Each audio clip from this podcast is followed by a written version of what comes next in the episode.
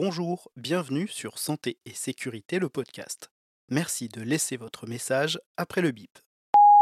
Euh, bah, je vais me présenter, je suis médecin généraliste remplaçante non thésée. Alors, mercredi 19h30, euh, petit moment de calme avant de remonter à la maison, nécessaire. Petite euh, sidération stuporeuse, un peu des fois le soir, euh, au lieu de se dépêcher de remonter, on est un peu coincé au cabinet. La semaine est encore bien chargée.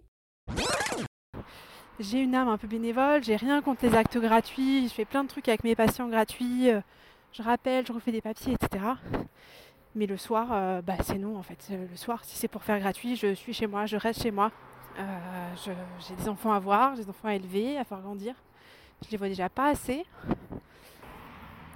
Donc c'est pas évident de faire face au manque de, considération des gens.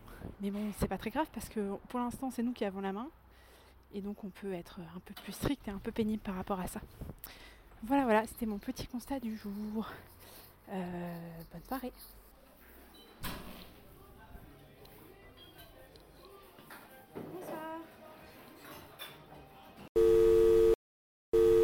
Santé et sécurité, le podcast.